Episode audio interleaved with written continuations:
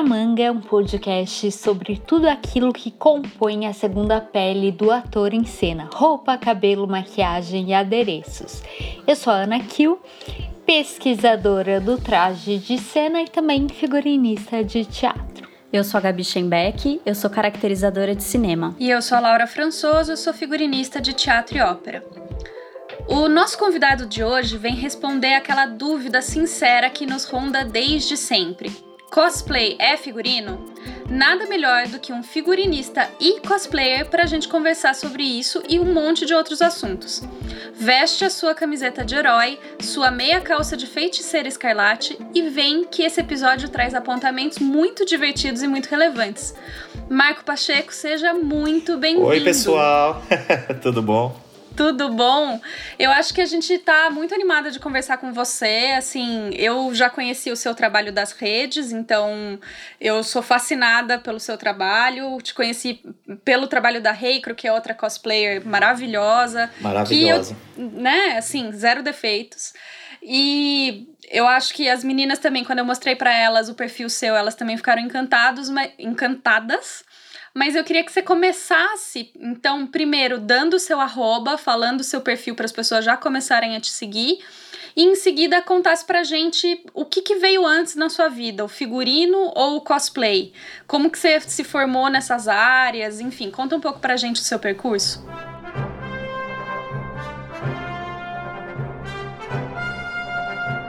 Beleza, então. Eu sou o Marco Pacheco, eu faço cosplay tem uns seis anos mais ou menos. E figurino para teatro, na verdade eu trabalho num nicho específico, que é o teatro musical. Eu faço há uns seis, sete anos por aí. Acho que oito anos mais ou menos. E eu comecei estudando design de interiores lá em Brasília, eu sou de Brasília. E aí eu descobri, fuçando na internet, que tinha uma pós-graduação aqui em São Paulo em direção de arte. Aí eu falei, vou estudar essa pós lá e porque o meu foco era cenário, né? Cenário que eu acho sempre bonito, cenários e estudei muito sobre cenários, até tem a ver com o meu curso em específico. Falei, vou fazer essa pós. Só que no nicho, no nicho dessa pós tinha vários módulos, que era figurino para teatro, cenário para teatro, e aí eu fui me apaixonando, descobrindo bastante sobre essa área, comecei a estudar sobre, e aí eu dei mais seguimento nessa área do figurino na pós-graduação.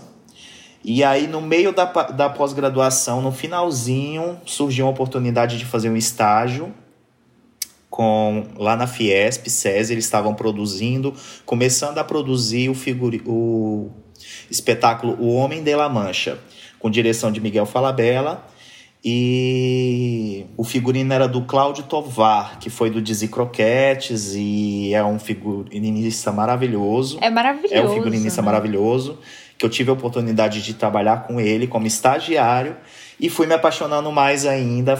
Na verdade, eu fui para trabalhar com props, né? Que era mais ligado com o cenário. Só que aí a gente começa a fazer tudo e faz disso um pouco. E começa a fazer figurino. Quando eu vi, eu já tava com pincel envelhecendo figurino, com betume. E tava envolvido nesse bichinho ali que a gente é mordido. Que é o figurino. e o cosplay entrou quando? E aí o cosplay foi o seguinte, é, aqui em São Paulo tem muitos eventos, né, de, de esses eventos geeks. Então isso há uns cinco anos atrás eu fui num desses eventos, aproveitei que eu estava em São Paulo e aí eu fui para Comic Con de São Paulo e, e vi já gente vestido de cosplay e eu falei, cara, que coisa incrível! Eu falei, eu quero isso para mim, eu quero fazer isso porque eu sou eu sou muito fã de, de história em quadrinhos, sempre li. Sou colecionador também, tenho action figures dividido pela casa inteira. Eu acho que tem mais action do que móveis aqui em casa. E aí eu falei, ah, vou unir o útil ao agradável. Eu já trabalho com figurino, nada mais prático do que quando eu estiver trabalhando eu fazer um figurino assim para cosplay. E aí comecei a fazer e aí você vicia e você não quer mais parar. E qual você sente que é a maior diferença entre esses dois mundos? Assim, quais as maiores semelhanças para você entre criar um cosplay e criar um figurino?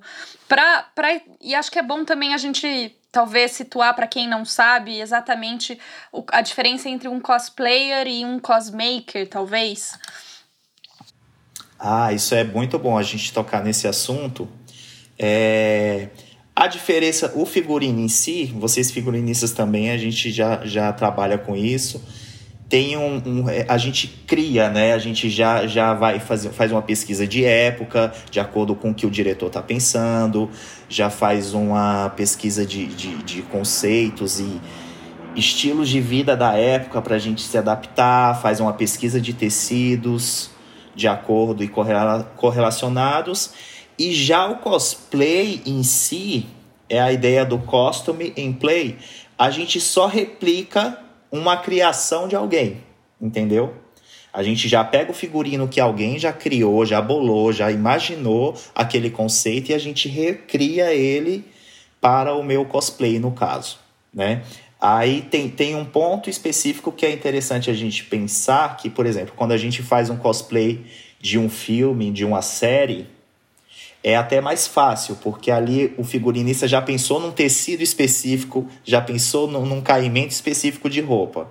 Quando a gente faz um cosplay para um anime, um desenho, aí a gente já tem que criar e imaginar que tipo de tecido seria ideal para aquele personagem, se ele luta, né? Se ele é um cosplay só de, de, de beleza, se ele não luta, ele só fica ali para para trazer a beleza pra gente, entendeu? Então a gente tem que começar a pensar, aí a gente pensa um pouco mais a respeito desse na confecção desse cosplay. E para a confecção desse cosplay entra o cosmaker, que é o costume maker. Ele faz a roupa para o cosplay. Quem é cosplay, cosplayer é cosmaker? Ah, não, não necessariamente. Tem gente que é, no meu caso eu sou. Mas tem gente que não. Tem gente que só trabalha com o ramo de cosmaker. Ele faz a roupa e vende para as pessoas que estão interessadas, né? Ou, ou faz uma encomenda para uma pessoa específica o que quer sobre aquele personagem. Entendi. E, e, você, além de fazer os seus próprios, você também faz para outras pessoas ou nem tanto? Eu costumo fazer para amigos mais próximos, é, mais próximos mesmo. E já abri encomendas para um. Na verdade, era um uniforme específico dos X-Men que teve no último filme. E aí eu fiz, o pessoal apaixonou e falou: Ah, eu quero esse uniforme. Como era um uniforme, a modelagem é a mesma, foi muito mais prático. Eu falei: Ah, vou fazer por linha de produção. Mas a gente sabe que não é linha de produção, né? Acaba sendo personalizado, você pega, faz um tamanho bonitinho. E aí eu vendi esse, esse uniforme, que até hoje eles me enchem o saco pedindo esse uniforme. e aí eu falo, ah, não, encerrei, encerrei as encomendas e... Aí, ultimamente, eu tô focando mais nos meus e um projeto ou outro, quando é amigos, assim, a gente junta, vamos fazer um grupão específico de uma série tal. Aí eles ficam ah. perdidos, né? Aí eu falo, aí lá entra o Marco Pacheco lá para ajudar todo mundo, fala, pode deixar comigo que eu penso em tudo. aí a gente tá tá criando o figurino do The Boys. Ai, que maravilha! A série da Netflix. Eu tô até com a luz estrela da minha amiga ali. Depois, se vocês quiserem, eu Nossa, totalmente vocês. queremos. Você tava contando outro dia nos seus stories que você tava tendo o maior trabalhão para colar as estrelas nesse figurino. Sim, foram 300 estrelas só na frente, ainda falta a parte de trás. Porque é, é a dificuldade da gente aqui no Brasil em fazer figurino, vocês sabem, tanto quanto eu, como é difícil a gente sair para procurar tecidos diferentes, específicos para determinadas produções. Quando é de época, desiste. A gente tem que inventar e a gente cria, a gente faz os processos em cima do tecido para chegar naquele resultado. E o da Luz Estrela foi isso. Na verdade, eles fazem uma impressão lá fora em cima de um tecido para criar uma textura estrelada. E aí eu pensando, o que, que eu vou fazer aqui essa textura estrelada? Porque para minha amiga eu falei assim, eu não vou achar esse tecido, você quer importar ele lá fora? Aí a gente viu o preço do dólar, não dava, tava inviável.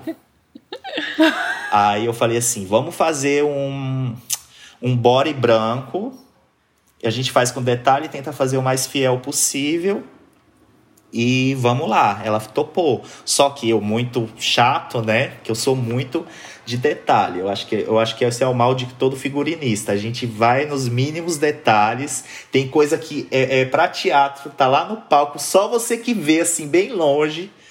Você consegue ver um detalhe que tá defeituoso ali na peça e você quer mudar aquilo.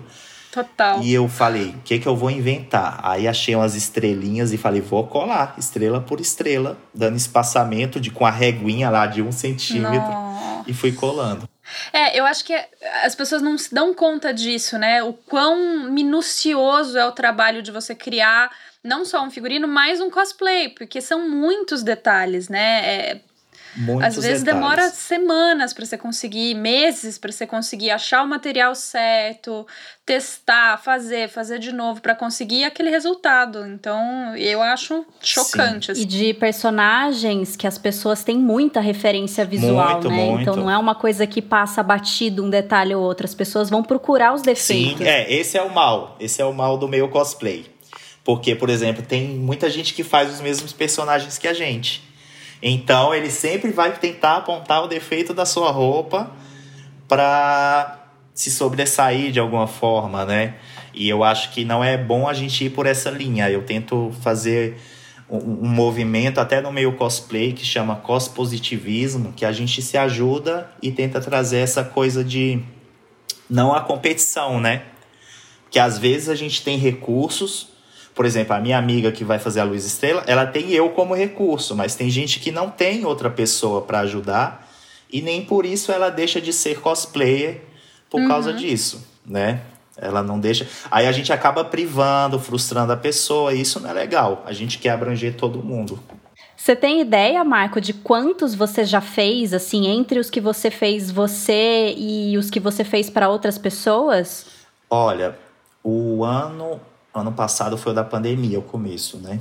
Ano retrasado, eu entrei numa neura de fazer um cosplay por mês. Aí no final do ano, um- não, pera, no final do ano eu contei 34 cosplays. Meu Tá Deus, como isso é possível? Então foi uma loucura. Ia saindo coisa, eu ia fazendo e, e fazendo fotos e indo para evento. E aí foi só em um ano. Então tem muito cosplay. Eu tenho muito cosplay em casa, muita. Eu já vendi alguns e são bastante. Eu acho que, que eu já fiz, será que uns 50? Não, não sei, nunca parei para contar. Acho que se contar também dá medo, né? É, dá medo. Mas essa cultura cosplay é uma coisa meio recente, né? De. É, você sente essa evolução, assim, de acesso a material, coisa que antes, putz, é isso, ah, não dá pra importar, ou você não tinha nem ideia, ah, como que eu vou fazer? Eu lembro, eu era jovenzinha, né? Faz tempo. Aham. Que não, é- não era Comic Con ainda, eram aquelas feiras de anime. Sei. E aí tinha uma galera vestida, cada uma de um do Sandman. Fiquei assim, passada. Falei, como... eu nem era figurinista na época, né? Mas como isso foi ficando mais perto da gente. Você sente isso? Muito, muito. Tem uma evolução absurda. Do tempo que eu comecei. Eu, eu não vou contar como que foi meu primeiro cosplay. Foi do filme do. Não era pra eu contar, mas eu vou contar. foi do filme do Batman, que era o Jim Carrey fazendo o charada. E eu fiz um suíte azul, verde e, e- e desenhei as interrogações. Eu tenho essa foto até hoje. Isso foi há muitos anos atrás, né? Lá em Brasília. É a que tá no seu Instagram. Eu acho que eu postei isso eu- quando eu falei de evolução, porque às vezes o pessoal olha mi- minhas fotos, minhas produções, e eles não conseguem enxergar a nossa evolução, né? E aí eu posto, o pessoal fica chocado. E é, aí a gente vê as questões de materiais. Hoje em dia a gente tem acesso a muita coisa, impressão 3D. Eu fiz um, o último recentemente, que é de impressão 3D, é um trabalho incrível. Esse tinha que ser, porque era uma armadura do Mandaloriano, da série Ai, é verdade. Maravilhoso. Mandalorian. né? do Mandalorian.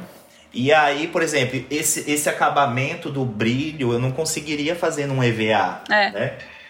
Então, eu tive que procurar alguém que fosse fazer para mim essa impressão 3D, que é um amigo que trabalha nesse segmento, que ele só trabalha com impressão 3D. Então tem muito material hoje que a gente não tem antes, né? A gente tem muito acesso, muita informação. Hoje em dia tem gente que importa cosplay do AliExpress ou sites de fora, importa essa roupa já pronta, entendeu? Então todo mundo pode fazer um cosplay assim independente do, do financeiro que você tem disponível uhum. ali. E, e às vezes eu percebo assim, você tem essa grande vantagem de ter todo esse conhecimento de figurino, né? Você já tem muita, uhum. muito conhecimento, né? Mas eu vejo às vezes que tem gente que quebra a cabeça para fazer umas coisas, eu falo, poxa, mas um aderecista de teatro teria os truques. Resolve, Resolve isso. isso, né? Então, às vezes também tem uma coisa assim de pessoa que não tá no meio nem sabe que existe um, um, profissional que consegue resolver aquilo, né? Mesma coisa com a impressão 3D. Quando que os artistas se tocaram que eles poderiam usar isso como um recurso para criar peças de adereço, de, de cena também, sim, né? Sim, sim. É, você tocou num ponto importante, Laura, que foi a gente produzir o figurino do a Fantástica Fábrica de Chocolate. Que eu fiz agora. A gente ia estrear antes da pandemia, a pandemia chegou e a gente não conseguiu estrear. Uhum. Arquivamos tudo pra gente conseguir estrear algum na época. E o Fábrica de Chocolate é muito lúdico, Sim. né? Então a gente tinha coisas assim que não, cri... não conseguia fazer. E aí o pessoal em aderecista, eu falei, não, vamos falar com uma pessoa, um cosmaker que eu conheço, que ele vai conseguir chegar no resultado que a gente precisa. Ah, mas esse povo aí, o povo tem um preconceito. O povo do, o povo do teatro tem um preconceito comigo, de como cosplayer. Que besteira, né, gente? que eles olham assim e falam, ah, se se, se, se veste de fantasia. Né? Gente! Né? e eu falei, não, eles, ó, vamos conseguir chegar na solução. E aí a gente conseguiu chegar numa solução, ficou incrível as peças. E o pessoal ficou apaixonado, falou: "Nossa, fulano é o nosso novo xodó". Virou xodó. E aí chamavam ele para resolver um monte de problema de cenário lá entendeu? Porque tinha que ter cartola mágica, tinha que ter um monte de coisa. E o Cosmaker conseguia resolver pra gente lá esses, esses problemas. É, porque é isso. No fundo, você tem que ser uma pessoa que tenha repertório e tenha criatividade, né? Então, se você Exatamente. tem isso, você tá feito. Quer seja para figurino, quer seja para cosplay.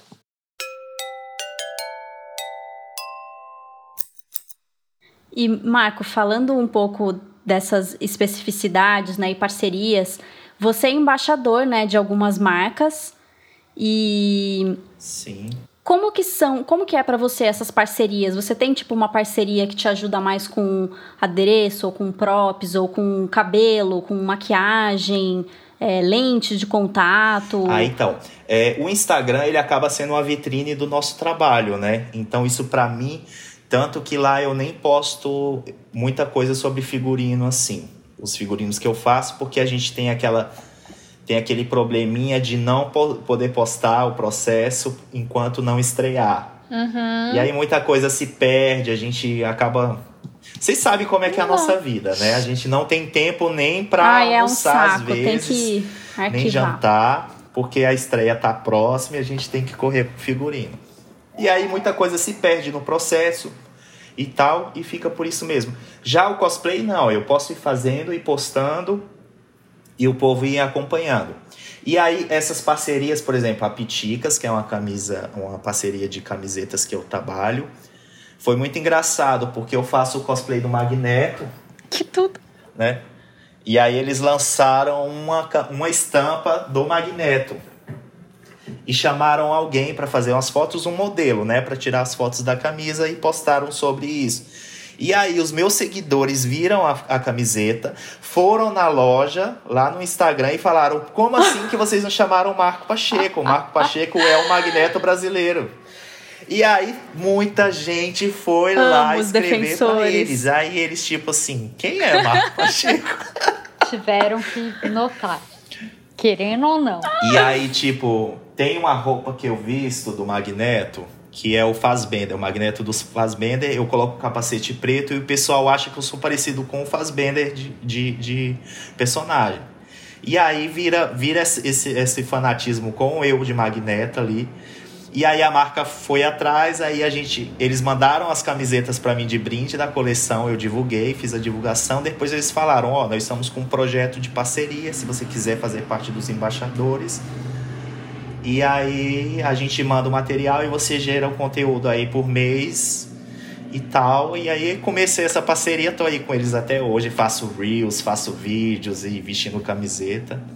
E é muito legal essa parceria. Aí tem parceria também com a Tech Bond, que é uma marca de, de colas e sprays. Somos fãs. A gente é muito fã da Tech Bond. Nossa, uso é. muito. Não, Tech Bond maravilhosa. E aí ela me patrocinou, mandou uma caixa gigante aqui para mim, uma caixa cheia de coisa. E aí isso é ótimo para mim fazer o cosplay, aí a gente mostra para qual utilidade aquela cola em específico serve para colar o EVA, cola de contato, cola de tecido. Aí tem o charada, eles me eles viram meu trabalho no charada que eu fiz do Jim Carrey, a versão que é branca e é cheia de pedraria. É um que você tem o ponto bem aqui no olho, assim? Isso. E aí eu colei aquelas pedras eu comprei as pedras lá na 25, aquelas pedras de cristal preciosa, que é mais barato, porque eu não tenho dinheiro pro Swarovski. Fazer o quê? A gente vai na preciosa e na outra Xing Ling, que tem uma Xing Ling lá que é baratinha também. Aí eu mesclei, falei, também não vamos só de Xing Ling, né? e aí eu colei pedrinha por pedrinha e marcando a cola que eu uso, que é a T6000 Sim. deles, que é muito boa para colar a pedra. E aí começou essa, essa ideia dessa parceria. Então todas as marcas acabaram chegando, conhecendo o meu trabalho dessa forma. E para mim é muito boa. Aí tem marca de lente, tem um maquiador agora que ele já entrou em contato, falou: quando você tiver um projeto de maquiagem, deixa eu fazer sua maquiagem e você entra com a roupa e a gente faz essa parceria. Mas normalmente você que faz, você mesmo a make? Geralmente eu faço a make. Ah, ele arrasa eu não na sou, make. Eu não sou muito bom, eu, eu faço umas gambiarra, faço um sombreamento. É sim, que eu vi as fotos e achei muito bom. Eu dou uma enrolada, é diferente.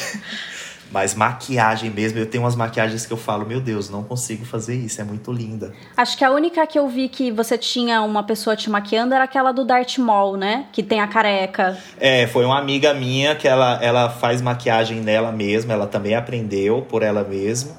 Porque cosplay é assim, a gente aprende as coisas na marra, a gente vai aprendendo para chegar naqueles resultados.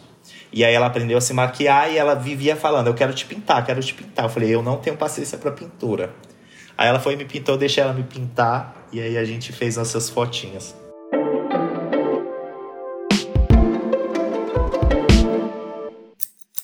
Marco, e qual você acha que é a sua parte favorita, assim, tanto no cosplay quanto no figurino? É pensar, é isso, ai, como que eu vou colar isso com que cola? Ou, né, que, que material uhum. eu vou comprar? Qual a parte você mais gosta? Eu gosto muito da pesquisa de referência, né, que a gente começa no projeto. Depois eu gosto da pesquisa de rua, adoro fazer pesquisa de rua, adoro ir pro Braz, adoro ir para 25 adoro sair fuçando e, e, e, e, indo em cima assim. Às vezes os vendedores falam, não tem esse tecido não. Aí a gente fica fuçando, fala aqui, ó, você falou que não tinha? Tem. Então, lá no Braz, lá no Braz eu sou conhecido. O pessoal adora, falei, o Marco chegou. então, os vendedores a me amam, assim, vocês não têm noção do tanto que eu faço arruaça lá naquele Braz. Que ótimo. E aí eu consigo achar os tecidos e a gente faz a pesquisa. Essa parte para mim é muito divertida. E aí tem a parte da confecção, que é meio chata, mas assim, você falou as mais legais que você gosta de estar envolvido. Eu gosto também do processo de envelhecimento das peças, que eu acho incrível o tratamento que a gente consegue dar a vida para aquela peça é, depois de pronta. Eu acho que é Nossa, a parte sim. fundamental, assim, pra gente entregar um figurino de teatro. Não, e, e, e, assim, quantas vezes costureira não fala para mim, ai, mas você vai estragar é, a peça, você vai suja. Você fala, não, mas vai ficar mais bonito ainda.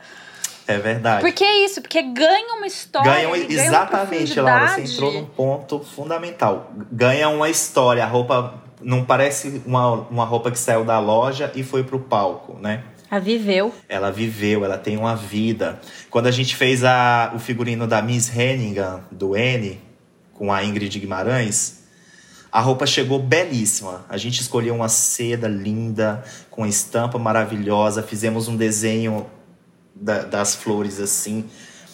Um arranjo de desenho no figurino que ficou uma coisa mais linda. Aí a gente olhou um pra cara do outro assim, que a equipe é, é grande, a gente ali. Grande assim, três pessoas. Aí a gente olhou um pra cara da outra e falou: a gente tem que envelhecer. Aí todo mundo com medo, né? Aí a gente queimou com cigarro, derramou vinho, porque ela é meio alcoólatra. Então, Sim. é uma peça que, vez ou outra, um, aquele monte de criança que ela tem que cuidar no orfanato deve ter esbarrado uma taça e derramado um pouco. Então a gente Certamente. começa a contar uma história naquele figurino. E aí a gente fica com medo, fica com receio, mas Tem que ser feito. É muito importante. É muito importante e tem uma coisa assim que eu não sei se você passa por isso, mas eu, eu tenho muita aflição porque às vezes a gente tá lá envelhecendo e vendo aqui ao vivo, né, na sua frente a peça, parece que tá assim, passou um caminhão de lixo por cima da roupa. Aí Aham. quando você põe na distância do palco, não dá nem pra perceber. Não dá nada. Eu lembro disso que quando a gente fez o figurino do Billy Elliot, os mineiros, os, os mineiros lá, eles usavam macacões, né? Aham. É, na mineração. E aí a gente fez Mineira. Aí a gente fez, eu fiz um figu... eu lembro que eu fiz um envelhecimento assim bem sutil com aerógrafo, Uhum. só um sombreado assim, fizemos as fotos, ficaram lindas. Chegou no palco, parecia que tava jogaram Vanish, Tava brilhando. assim, sabe? Tava branco. Aí eu falei, meu Deus, que que eu vou fazer com isso? Lá vai Marco Pacheco envelhecer, e taca spray, e taca envelhecimento. Eu lembro que a gente fez cinco processos de envelhecimento em cima desses figurinos. Nossa. Aí jogou no palco, chegou o diretor, o dono lá, o diretor do. do, do... Do musical. Não, não foi nem o do musical, foi o diretor do Da produção. da produção. Hum. Falou, gente, mas tá novo esse figurino. Eita. Ah, Aí eu falei, meu é, realmente com a luz não não tá aparecendo. Aí eu fui e mostrei pra ele, eu falei, tá envelhecido. Ele falou, não, você tem que fazer alguma coisa. Aí lá vai eu, menina, joguei tudo no chão e comecei. Hora que eu vi os, os atores vestidos, eles, ol, eles olharam pra mim numa aflição. Eu falei, fica calmo, que no palco vai dar um efeito visual muito bonito. Que eles pareciam que eles tinham rolado no chão, assim. eles estavam, eles tomavam banho pra se sujar. e aí no palco ficou a coisa mais linda. Nossa, ficou. Olha, você sabe que Incrível. esse musical eu assisti e realmente Assistiu? ficou no- lindo. Ficou, porque eu tenho uma amiga que fez a pintura de arte, então ela. Do cenário. do cenário. Ai, aquelas meninas são talentosíssimas. Maravilhosas. Nossa. Georgia Macetani, figu- é, cenógrafa, figurinista, ilustradora de mão cheíssima. Então. Nossa, eu fiquei apaixonada. Aí eu troquei até uma ideia com elas lá, mas assim, não conhecia o trabalho delas. Eu falei, nossa, como vocês são boas. Elas são Elas ficaram ótimas. todas felizes, assim. Ela Não, é e, e os, os figurinos eram maravilhosos, gente. Esse musical, muito Esse musical, legal. nossa, foi uma. Pena que não foi tão visto, né? Porque foi lá no Alfa. Pois é. E o pessoal acaba não se interessando, né? Eu, fico, eu vejo muito aqui isso no Brasil. É uma coisa que a gente ainda tem que trabalhar para o pessoal ir, ir mais pro teatro, ir mais pro teatro falado, pro teatro musical. O musical, ele consegue pegar mais gente porque o pessoal acaba achando mais interessante, digamos assim, mais simples de entender o diálogo, né? É. E do que uma ópera. Pois é. Então, Geralmente, quando eu conheço Acaba. pessoas e, e falam, ah, eu sou figurinista, trabalho principalmente com ópera. Ai, nossa, eu amo Fantasma da Ópera. Eu falo, é, super legal, pode crer.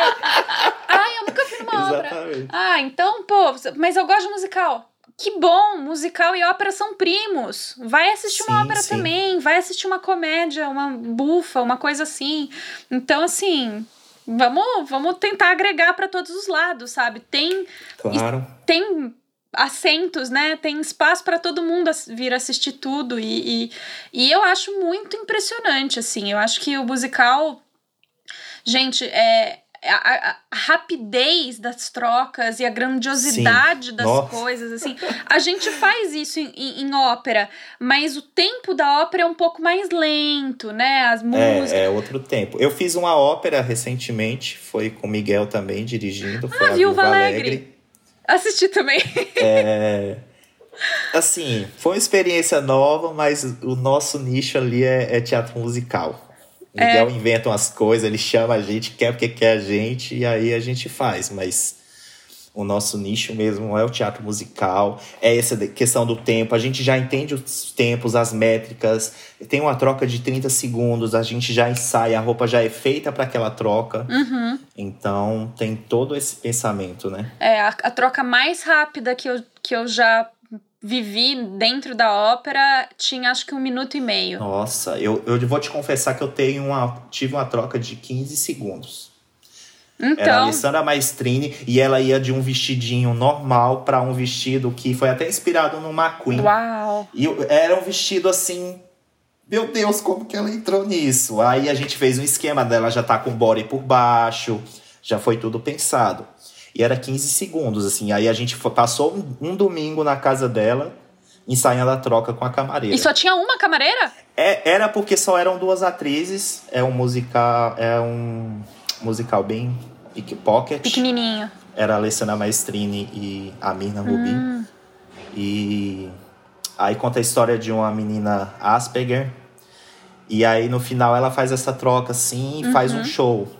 E é muito rápida essa troca. Nossa, 15 segundos, eu, tô nervosa só de imaginar. era uma coisa absurda, era uma coisa absurda. Absurda, absurda, absurda. Nossa. Não, e assim, essas trocas que eu tive de um minuto e meio já foi sofrido e já era tipo duas camareiras pra trocar e a gente já tava nervosa. Eu já ficava ali do lado também, caso, sabe, precisasse. Imagina. Não, e a camareira, a gente falou, tem que ser uma camareira boa. E a gente chamou uma menina que já conhece.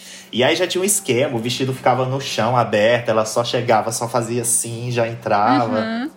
É tudo, tudo ensaiado.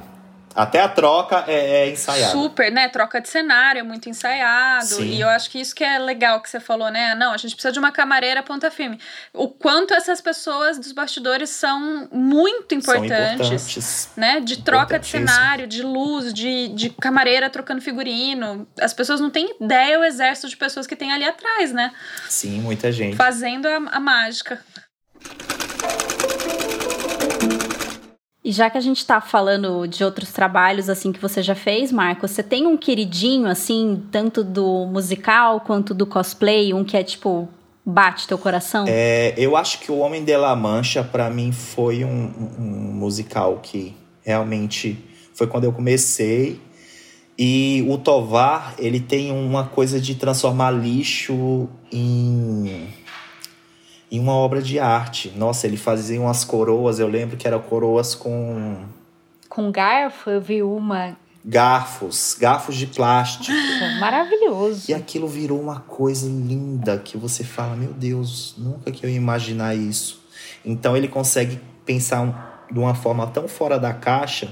Tinha um, tinha um figurino que era muito bonito, que era o do do barbeiro.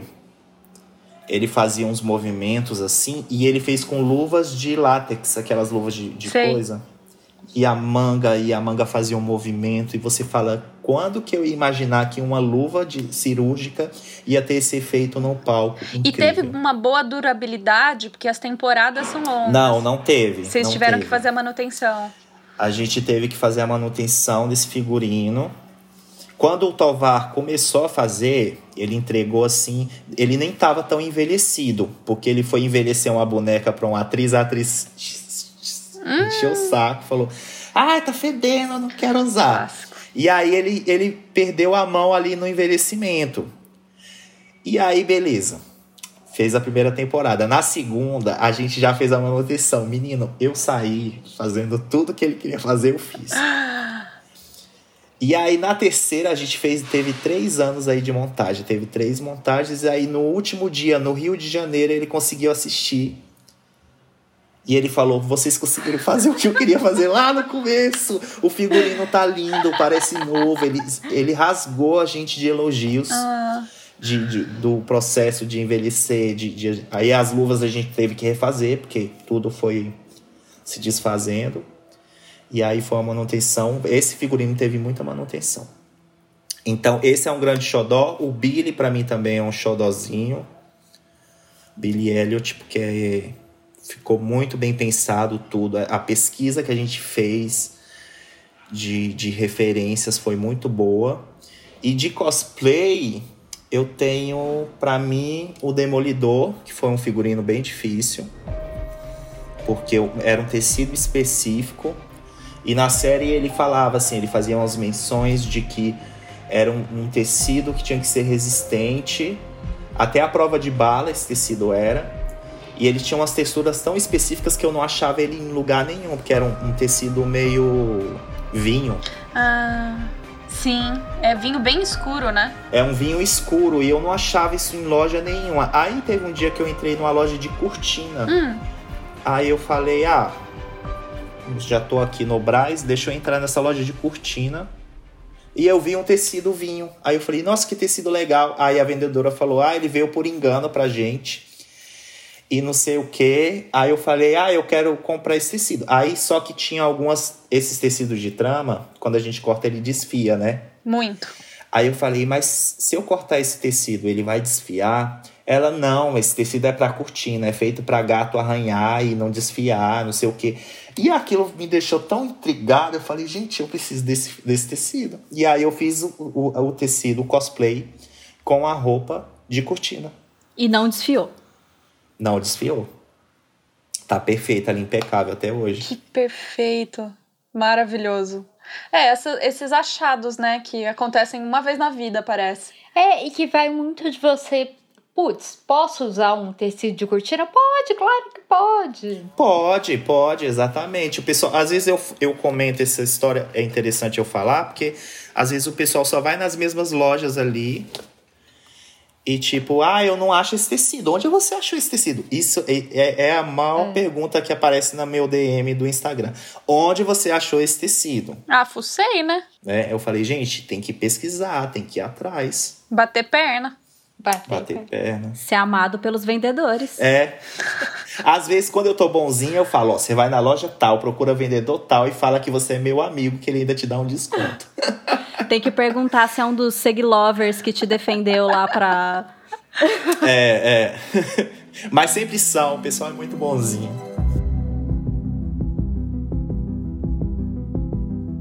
E, e, assim, você falou de Billy, eu lembrei o seu cosplay do Billy do Stranger Things, gente. Nossa.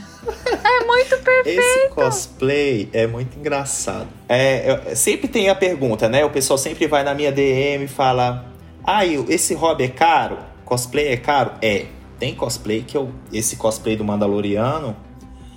Eu, eu passou de 5 mil. Nossa senhora. Os gastos com ele. Porque a armadura de impressão tem muita coisa que eu fiz, que é a vestimenta e tal, tem coisa que eu que faço. Aí o custo diminui. Mas a impressão 3D é caro. Tudo é, tem muita coisa cara. O cinto é de couro, aí eu fiz a modelagem, comprei um couro específico. Uhum. Então foi caro, foi muito bem caro. E aí o pessoal fala: "Ah, mas é tão caro esse hobby". Eu falei: "Gente, ó, tem, tem cosplay meu que eu gastei assim 3 mil e eu não tive um retorno no Instagram igual eu tive com o Billy. O Billy eu gastei 50 reais fazendo ele. que é um, um shortinho que eu já tinha da Adidas, vermelhinho. Ele usa uma chinela, uma regatinha e uma peruca. A peruca eu comprei a peruca de 10 reais lá na 25. Eu lembro até hoje que a vendedora falou: Você quer comprar essa peruca? Eu falei: Quero, porque ela é da cor do, do cabelo do personagem. Aí ela, ah, então vou te vender por 10 reais aí. Só porque eu tenho que emitir a nota com algum valor. Aí foi por isso. E esse cosplay fez tanto sucesso que vocês não têm noção. Fez muito sucesso. Muito, muito, muito, muito, muito. E eu não gastei nem 50 reais. Então. É que eu acho que. Vai da criatividade, muito da né? criatividade. E eu acho que o que me encanta muito do cosplay, de ver as pessoas fazerem, é que não são atores, mas as pessoas encarnam o personagem. E você interpretou é. o Billy tão perfeitamente que eu acho que funcionou, sabe? Eu acho que isso que é legal. Sim, é, é tem uma história que é muito engraçada. Eu fui para Dragon Con lá fora e aí a gente, eu e a minha amiga falamos quais cosplays a gente vai levar. Aí eu levei o Demolidor, a gente quer mostrar os nossos melhores, né? E aí, só que lá na Dragon Con tem, tem uns temas, né? As festas são temáticas. Que tem o evento durante o dia e durante a noite tem as festas temáticas. E aí tinha o dia da. Ah. E eu tinha que levar o Billy, que era salva-vida, né? Aí eu levei o Billy, todo com vergonha. Aí chegou lá, porque Óbvio. o que, que aconteceu? A HM uhum. fez uma linha do Stranger Things e tinha a regatinha do Billy lá para vender. Então tinha assim, tipo 200 Billys no evento. E aí? E aí eu falei, e agora? Só que aí eu tenho o Play, que é o Costume Play, do cosplay. Uhum. Eu pegava o apito, seduzia com o ah. apito. Ah. Gente, eu, eu ganhei, eu ganhei o evento inteiro. Eu saí até no, no, no stand, assim, lá da Dragon Con, a foto, sensualizando com o apito pras mulheres. A ah. mulherada morria de rir. Porque no, na série ele sensualiza Sim, com apito, né? Faz uma boquinha. Muito bom. E aí eu, eu fazia isso. E os outros não, os outros só vestiam a roupa e passeavam. E aí todo mundo queria tirar foto comigo. Até os Billys queriam tirar foto comigo. Gente. Eu tenho foto com um monte de Billy, eu morri de rir. É isso, o carisma, e foi né? um sucesso. É o carisma, o carisma vende, é, cara. É aquela coisa da interpretação, né? A gente tem que chegar no, no, no play, fazer o play Total. Ali. Que era uma coisa que eu queria te perguntar também sobre essa reação assim nos eventos, porque eu eu traz, eu já brinquei um pouco de cosplay também. Mas é sempre muito engraçado quando você encontra pessoas que são do mesmo filme, série que você tá fazendo, ou quando você encontra os sósias, aí junta aquele monte de gente para tirar foto. É tipo. É muito divertido na né, interação entre as pessoas. É, não, é, é incrível. O, o Billy é engraçado porque eu não tinha visto a série ainda. Um amigo meu assistiu e falou: Cara, você já viu o Stranger Things? Eu falei: Não. Tem um menino lá que é a sua cara. Eu falei, tem? Sério? Eu vou assistir. Aí eu ficava olhando pra série, eu ficava olhando pra cara do homem, eu falei, gente, parece comigo. Vou fazer cosplay. Aí eu peguei uma peruca qualquer aqui em casa, fiz um cos teste, o povo amou. E aí nos eventos eu ia, encontrava o pessoal de Stranger Things. Minha filha, a gente não consegue nem andar no evento.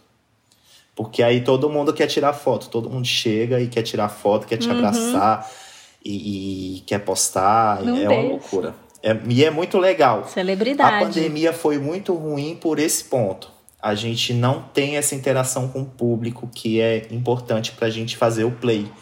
Ainda mais pra gente que não é ator. Eu não sou ator. Eu, uhum. eu sou tímido, por incrível que pareça. Eu falo, eu falo muito no meu Instagram. O pessoal fala que ah, o Marco é doido.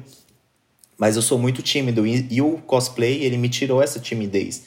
Quando eu tô no personagem, eu sou outra pessoa. Eu saio ali do Marco Pacheco e viro o Billy, e viro o Demolidor, viro o Magneto. Então, é, é, tipo, eu não sei explicar, eu sei que é diferente e eu acho que o ator também tem essa questão, né? E aí o público, eu preciso dessa interação com o público para eu conseguir fazer o meu play, senão não consigo. Não é a mesma coisa sozinho, né? Não Acontece é a mesma coisa, na relação, é, né? É difícil.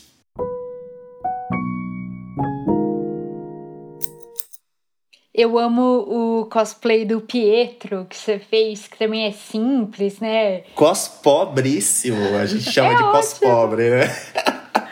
Ai, gente, é bom demais. Eu acho que, que isso tem tudo a ver, né? Essa coisa do brincar tem tudo a ver com o que você estava falando também, de não ter essa competitividade no meio, de tipo, poxa, a gente tá todo mundo aqui para se divertir, por que, que por que, que tem que ter essa coisa de se comparar, né? Sim, de, sim. de ter toda essa briga. E mesmo no meio dos figurinistas, assim, é, eu sempre acho muito importante que a gente, como profissionais, troque ideia e passe referência. Fala, nossa, ó, vai naquela loja, procura fulano, porque a gente tem mais é que aprender um com o outro e menos que fechar as portas e, e criar nichos e segredos e coisas assim, né? Sim. Então, eu acho que até o pano para manga, de, de alguma forma, é isso: é um desejo de compartilhar mais e de mostrar para quem tá querendo começar como é que é o, o bastidor de tudo isso.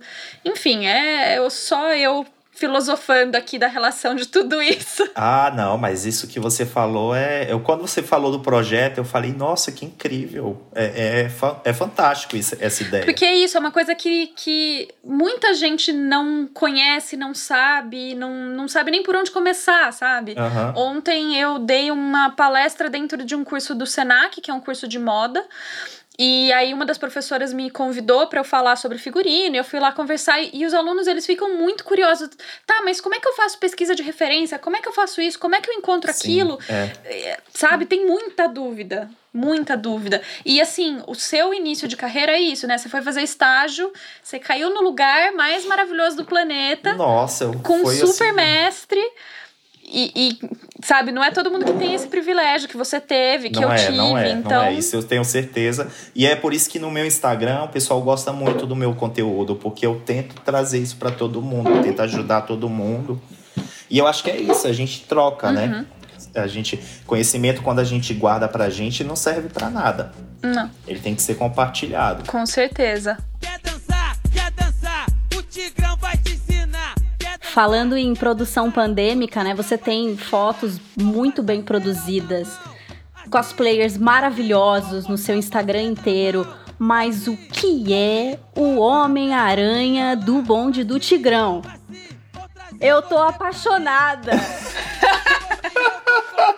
Eu tô apaixonada. O Homem-Aranha é Mary Jane. É, o Mary Jane eu acho que é o, é o xodó do pessoal. Nossa senhora. Aquilo ficou maravilhoso. Na verdade, é porque eu não sei se vocês chegaram a ver. Tem um destaque meu, chama Quarentena. Deu uma zapiada.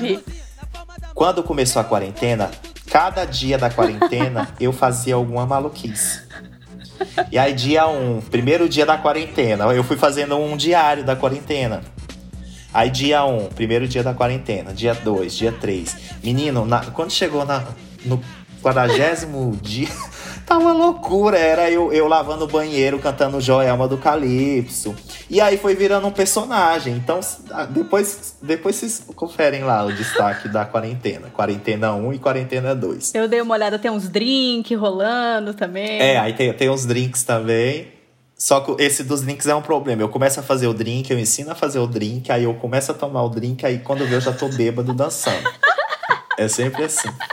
Mas o, o destaque da quarentena é bem divertido. E aí surgiu o personagem do, do Spider-Man da Mary Jane, que fica indignada com aquele homem dançando o tempo inteiro na casa e ela querendo lavar uma louça, ela querendo ver uma série. Aí ele fica atrapalhando ela. Eu tô enlouquecida com esse negócio. Não, o pessoal tá doido. Aí eu, agora eles querem que eu querem que eu faça uma novelinha, né? Todo, todo, toda semana Lógico. eu posto alguma, alguma, Não. alguma situação do casal ali. Nossa, muito bom. É sensacional, porque é isso, né? Assim, você falou de não ter a possibilidade de trocar com as pessoas no, no, tete a tete, né, no face a face, mas pelo menos você tá achando essas pequenas saídas, né, essas pequenas formas digitais de, de ter uma forma de brincar com as pessoas, né. Sim, sim, é. é na verdade, a história do, do Homem-Aranha e da Mary Jane foi, foi um, de um projeto da quarentena aí que saiu, porque. Vocês lembram do filme Náufrago? Sim. Sim. Que o Tom Hanks cria o. Wilson. Wilson. Eu criei um Wilson pra mim na quarentena, eu porque eu sou sozinho. Aí eu fiz um Wilson e eu brinco com o Wilson. Aí eu tomei sol com o Wilson.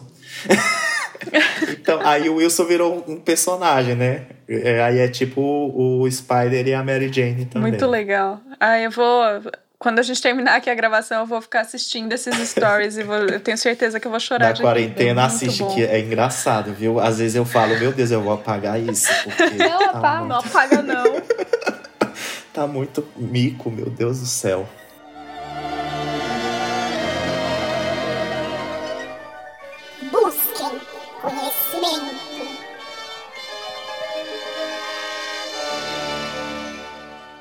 Marco, e qual vai ser a sua indicação de busque conhecimento no nosso quadro aqui do ET Bilu? ET Bilu, busque conhecimento, adoro isso. é, então, a gente tá um pouco em alta aí com a Cruella, né? O uhum. pessoal, pessoal tá pirando, o pessoal do cosplay já chega em mim e fala: vamos fazer o cosplay da Cruella, não sei o que, o pessoal desesperado. E aí a indicação é uma das inspirações da figurinista, que ela falou que bebeu muito da fonte, que é o Alexandre McQueen. E aí a indicação é do livro Savage Beauty, que são fotos do da exposição dele lá no MoMA. É no MoMA ou é no MAN? Já vejo.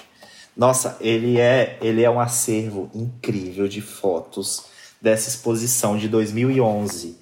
E tem muitos figurinos ali que for, se a pessoa folhear, ela vai ver, putz, é o figurino do filme, né? E às vezes as pessoas, quem faz cosplay, ou pessoas é, é, normais, comuns, eles não entendem a pesquisa que é feita, né? Ó, tem muito de Cruella aqui.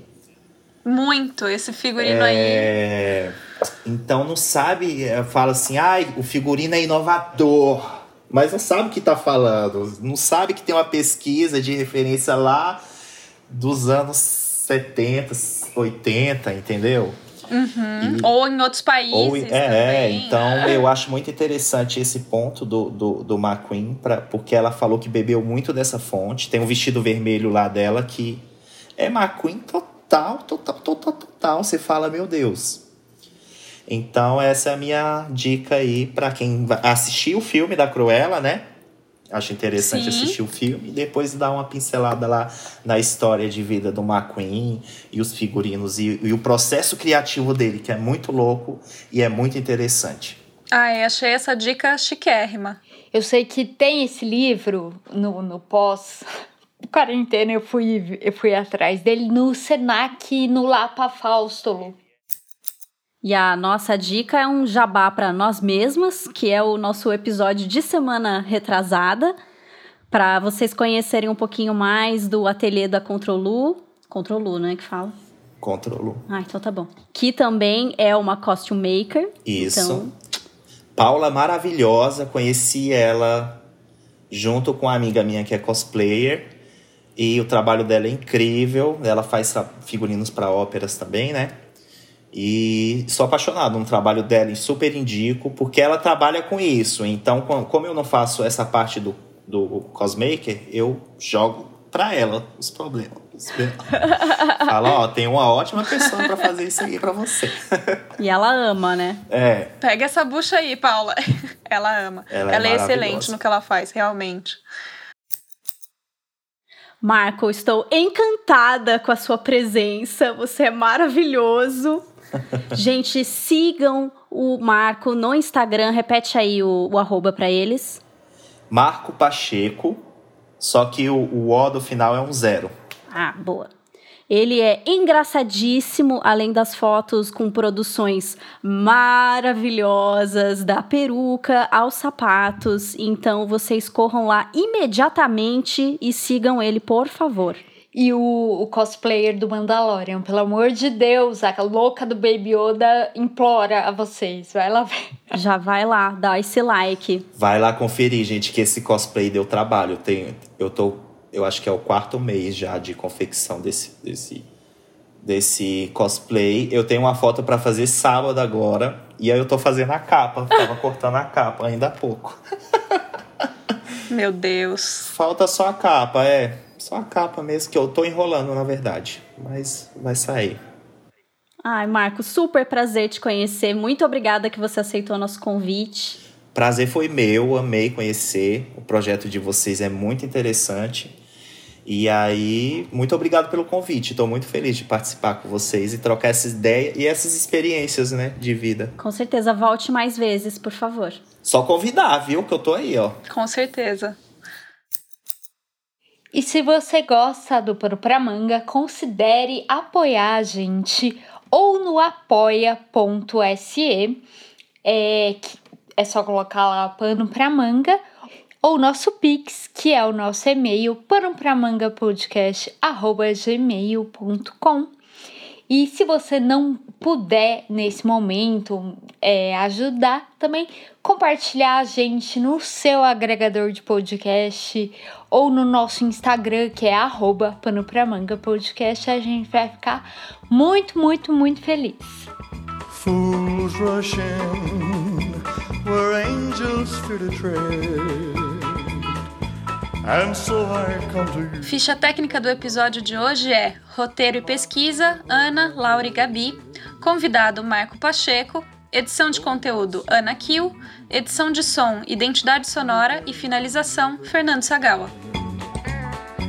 If there's a chance for me, then I don't care.